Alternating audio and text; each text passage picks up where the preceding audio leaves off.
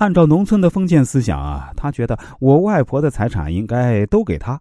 啊，说明一下啊，我这个伟大的外婆呢，把财产平分了，那舅舅啊，只是象征性的多拿了一点我外婆躺在病床上一年多，舅舅从来都没去看过，直到外婆去世，他才露面。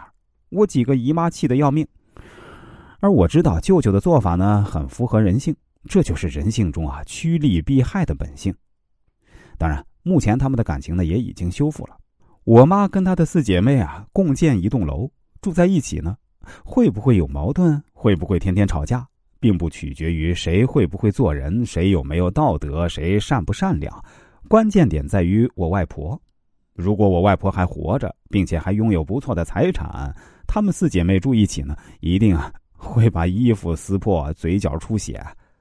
如果我外婆已经去世，财产都处理完毕，那么她们四姐妹住在一起呢，应该会其乐融融，快乐的安享晚年。大家记住啊，只有从利益角度去分析一个人，你才能打开人性的天眼，一眼看穿对方的心脏。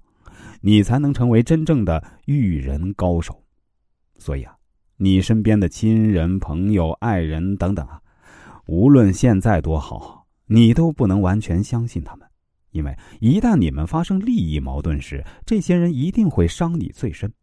利益越大的地方，人性就越自私。当自私达到一定程度，人性就变成了恶。你所看到的古代的帝王相争啊，连善的影子都看不到。